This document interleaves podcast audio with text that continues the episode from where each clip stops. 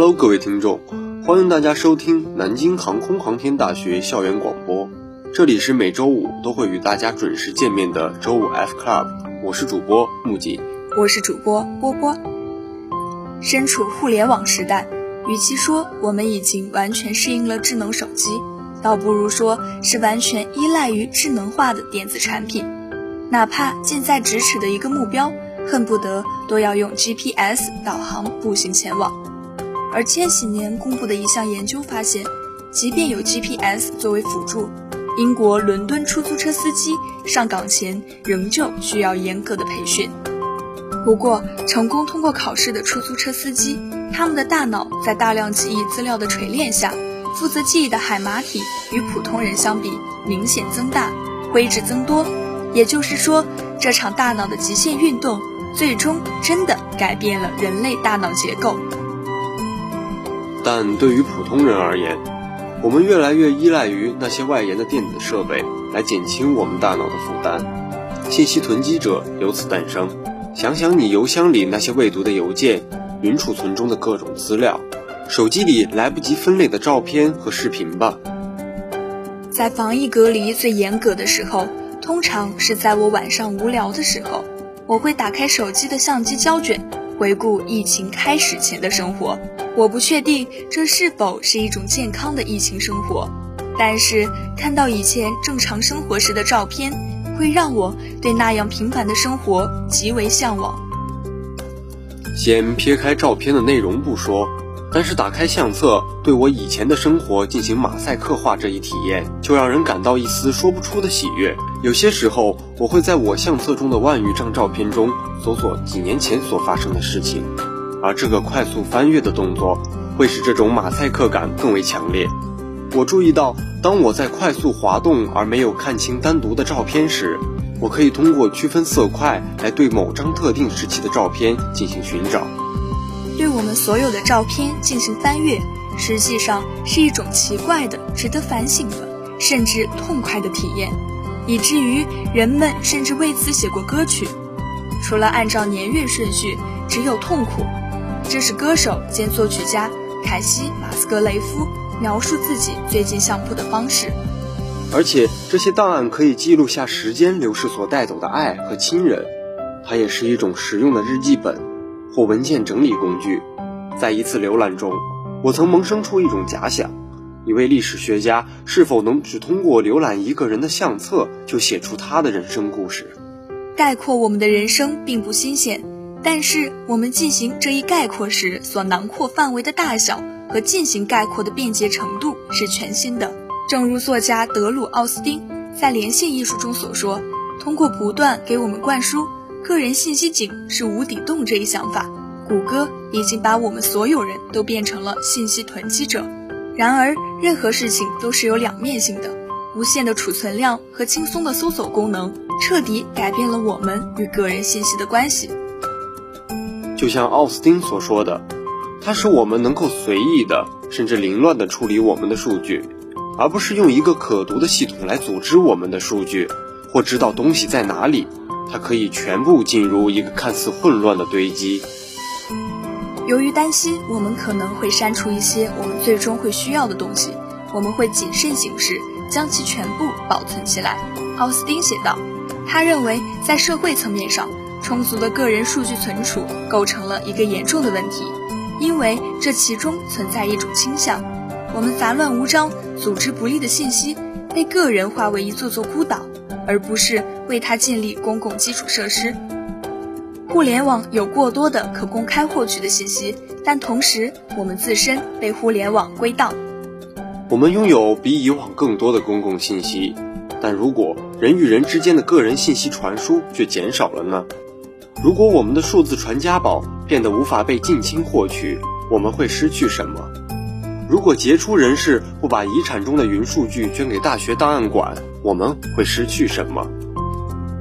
我自己就是一个信息囤积者，我的相册则是我个人生活的大杂烩，其中夹杂着几千张截图，主要是我过去的自己显然觉得可能值得回味的推文或文章段落，在我的各种存在云上的笔记应用程序中。我存储了无尽的无用清单和思考，复制粘贴的片段和链接，这都是为了把我每天面对的大量信息卸载到一种外接记忆中。在理论上，这是令人兴奋且有用的；在实践中，我并不相信这能让我变得更聪明、更高效，甚至更有见识。偶尔，我发现自己几乎没有停顿下来思考我读过的重要的东西，而只是把它归档，以后再考虑。我的外接记忆的另一个影响是，它促使我以更快的速度和更大的数量进行消费。在疫情期间，浏览我的相机胶卷，也使我感到时间和自己溜走的速度更快了。这是一种忧郁情绪，但它不仅仅是一种悲伤的感觉。因为这种体验的核心也是一种意识的知觉，我不断的评估自己和我的生活，同时也把自己从一些时刻中抽离出来，以记录它。不管是什么原因，我现在拍的照片比疫情前要少，而且我拍的那些照片也变得有些莫名其妙。我甚至在社交的时候都没有想到要这样做。我所拍的似乎是我在安静时刻的快照。即使这些地点并不适合拍照，大多数照片并不是真的要分享的。对于我来说，手机照片所注重的更在于拍摄这一动作，而不是我用它们做什么。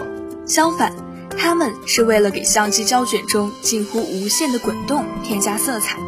它们可能是为了证明我还活着，还在这个世界上。它们是用来镶嵌、用来装饰的。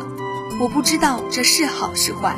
但这绝对是我能够拍摄和保存无限多的照片的结果。欢迎继续收听周五 F Club，我是主播小杨车车香，我是主播连几。在内卷已经席卷了社会各个层面的今天，人们的比较心理似乎已经不再满足于比谁更努力。你是否有过这样的瞬间？在朋友圈刷到就读于顶尖名校的曾经的同窗分享的名校生活，细细读着每一个文字，无数竞赛奖项，轻松拿到百强企业 offer，和赫赫有名的学术人物合影。关上手机，迷惘感席卷全身，不知道现在所做一切努力的意义，不知道自己的未来在哪，不知道拼搏的前程是否有意义，似乎自己身处的平台不如别人高，就注定低人一等。这种情感就是所谓的学历自卑。学历自卑不仅是仍在求学路上的学生心中一座难以逾越的大山，搞不好可能还会伴随有些人的一生。恭喜我在二十五岁彻底摆脱了学历自卑，这便是一位网友的亲身经历。下面我们来分享一下这份经历，也许能对你有所启发。高考出分那天。成绩单占领朋友圈，老实讲，看到别人家小孩出色的高考成绩，我是羞愧的，因为自己当年考得不咋地，所以每年这个时候，总会有种反复揭开伤疤的痛感。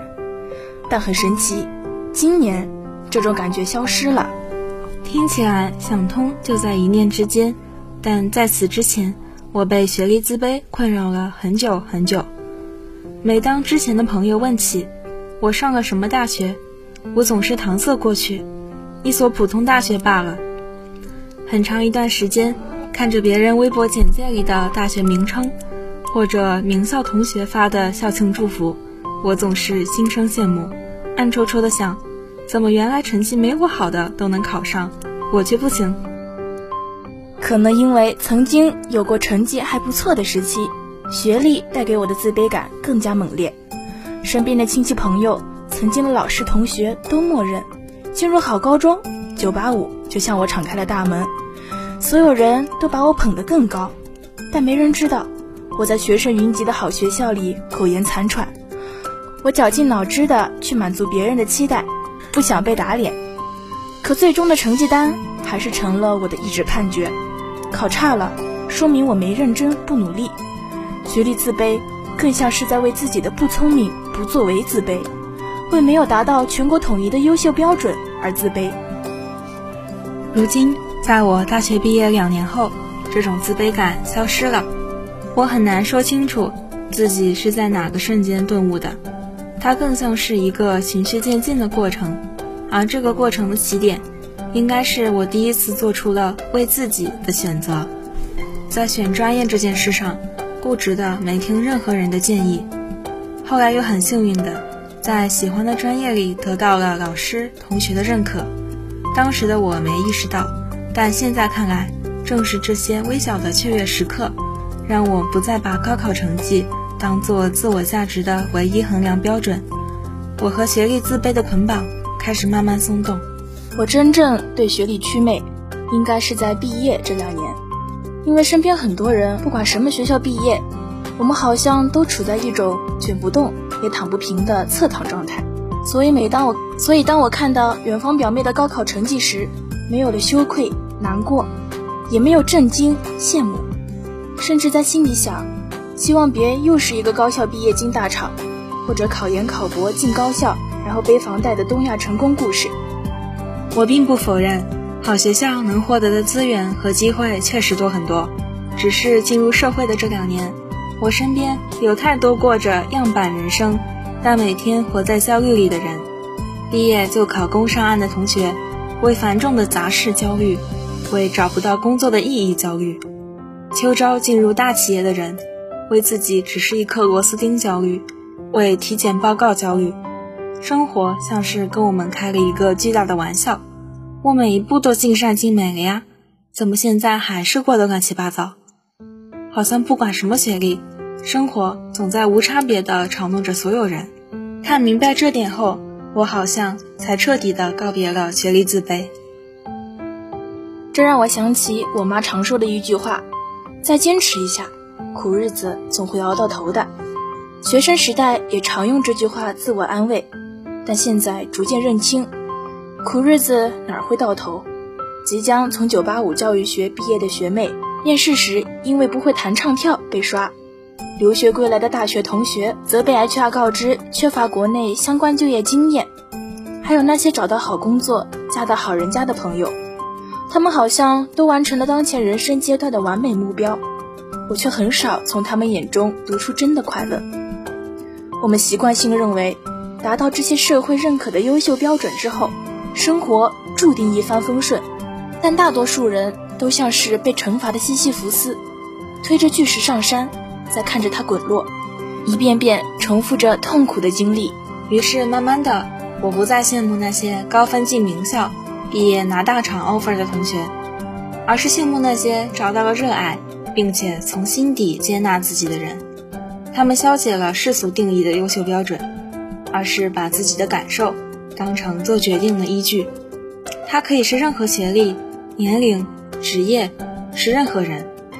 不管是留在大城市、回老家，还是考研、出国、结婚、生子，他们忠于内心，沉浸在生活里去享受每一次选择。他们不会 judge 别人。也很少审判自己，这些人身上所散发的是一种松弛的自信和快活。看到他们，我才渐渐明白，我们最难获得的，并不是一纸学历，而是认清生活的痛苦，接受自己的平庸之后，还能由内而外展现出的轻盈。欢迎继续收听周五 F Club，我是主播 Papi，我是主播无名。众所周知。健身堪称布满现状的二十一世纪人类重启生活、走向自律的重要一步。然而，就像背完整本英文词典要面对的第一个单词就是 abandon 一样，很多人的健身生涯刚一开始就因为遭遇重重困难而半路夭折。仿佛只想骗你交钱的健身房、专业度存疑的私教、对减肥餐到底该吃多少的困惑、短期内看不到效果的焦躁。大家都知道。跑步是有氧运动，撸铁是无氧运动。可是拳击呢？滑雪呢？又或是 high int 呢？这些到底是有氧运动还是无氧运动？甚至我还听说过一种说法：使劲儿的是无氧运动，不使劲儿的就是有氧运动。这个划分到底对不对呢？有氧运动和无氧运动的主要区别在于两者的功能体系不同。有氧运动主要依靠将机体内的糖、脂肪和蛋白质进行氧化分解获取能量，这一过程中需要有充足的氧气参与，因此也叫做有氧代谢。有氧代谢系统的特点过程缓慢，但功能持久，因此像快走、慢跑。慢速骑行和游泳等低强度、可长时间进行的运动，都是主要依靠有氧代谢的有氧运动。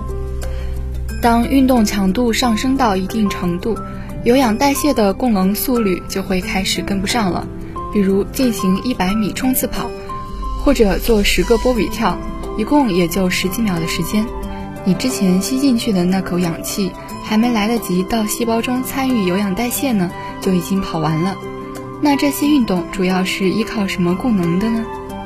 当运动强度对能量的需求超过有氧代谢系统的供给能力时，身体会开启无氧代谢系统。无氧代谢系统包括了磷酸原系统和糖酵解系统。这两个系统的特点是过程又快又猛，但因为能源储备太少，因此功能不够持久。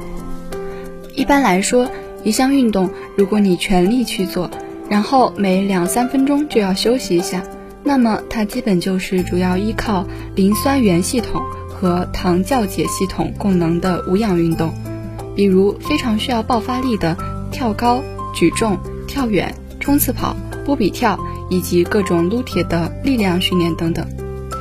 但是除了走路之外，几乎不存在百分百单纯依靠有氧或无氧功能体系的运动。大部分运动都是这两个体系混合功能，而其中某一个占更大的比例。比如在打拳时，如果不发力，只是简单的练习空手直拳技术，能连续进行十几分钟，这个时候有氧功能体系占比更多；而在全力快速击打沙袋时，最多坚持两分钟就要休息一下，这个时候无氧功能体系占比更多。此外，对于某些人来说的无氧运动，可能是另外一些人的有氧运动，比如俯卧撑，对于大部分女生都是极具挑战的力量训练，需要依靠酵解糖原供能。但是对于职业力量运动员，这就是没有强度的有氧运动，能连续做半个小时都不休息。还有很多人会说，有氧运动的脂肪功能占比更高，而无氧运动主要依靠酵解糖原。所以，是不是越多使用有氧功能系统的运动就越燃脂呢？如果仅仅是看运动过程中，的确有氧代谢更多燃烧脂肪，但是无氧运动中被消耗掉的糖原，接下来也会促使身体分解脂肪来补偿。如果将减脂想象成消费，那有氧运动就好比主要花现金，而无氧运动就是刷信用卡。虽然当时银行账户没变化，但月底也是要还款的，因此无论哪种支出方式，只要消费金额一样，最后存款是一样的。因此说减肥必须做有氧这句话是不正确的。第一，因为本身就没有绝对的有氧运动；第二，是因为无论使用何种燃料供能，最后瘦下来还是要看总的热量消耗。当然。在这里必须承认，通过跑步等有氧运动减脂成功的案例的确比撸铁更多，但这并不是因为跑步更燃脂，而是因为有氧运动容易坚持且有效运动时间更多。比如跑步一小时，你基本上是一直在运动，而力量训练每组之间都要休息，在健身房待一个小时，真正的训练时间都不会超过四十分钟。但是我们还是建议大家要有氧和力量训练结合，也就是钞票、信用卡一起花。因为力量训练的燃脂效果虽然不是立竿见影，但是它可以增加身体的肌肉含量，从而提高基础代谢；而有氧训练更容易保证每天的热量缺口。最后，我们想说，希望大家都能享受自己的生活，保持一定的运动习惯，因为健身是这个世界最公平的事。只要你付出，就一定有收获。我们需要寻找一种最适合自己、能够长期坚持的生活方式。Hi guys, welcome to today's F Club. This is Coconut. And this is Chrissy. On Sunday afternoon, our school is going to have her 70th birthday, so in today's F Club, we will share you two stories about famous alumnus. Always retained supplementary texture research. Huang Lingtai is the chief engineer of the Chinese large aircraft Three Swordsman AG600. During his undergraduate period, he studied in Nanjing University of Aeronautics and Astronautics and forged an indissoluble bond with it. During my study in Nanjing University of Aeronautics and Astronautics, I felt one curse, Huang Lingtai revealed at a celebration. My personal plan was, when I first entered college, but I really wanted to take the postgraduate entrance examination in the future. I learned a solid basic course in the first year of college. However, at that time, there gradually became a trend in the society. Selling TX is better than making missiles, which made a certain impact on scientific research colleges and universities.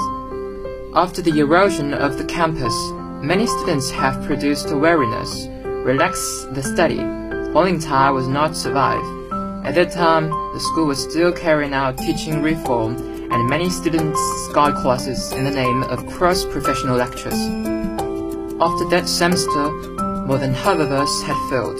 I also hung up a vibration. Felt that the students at the time signs are wrong. Nanjing Universities of Aeronautics and Astronautics calmly put things right. Huang recalled that the school quickly took measures to change the teaching methods and strengthen the education for students. I'm very grateful to our counselor, who is with us every day, which is very important. Our dormitory had a bedroom meeting. We said the uncomfortable mood of the heart. The next is to read or what to do. We stand in different angles to analyze, to avoid useless waste. In those days, Huang hung up a vibration and he also did not forget. The first project I participated in after work had high requirements for vibration theory knowledge, so I dug out the textbooks of my school days and studied it carefully again. This experience makes Huang Lingtai unforgettable. I always keep the supplementary research, always give myself a reminder. The second story is Explore the Sky to Chase the Dream. If the G5 armed helicopter that landed in a playground at the foot of Wuyi Mountain in middle school was the sprout of Wu Ximing's dream of flying into the air.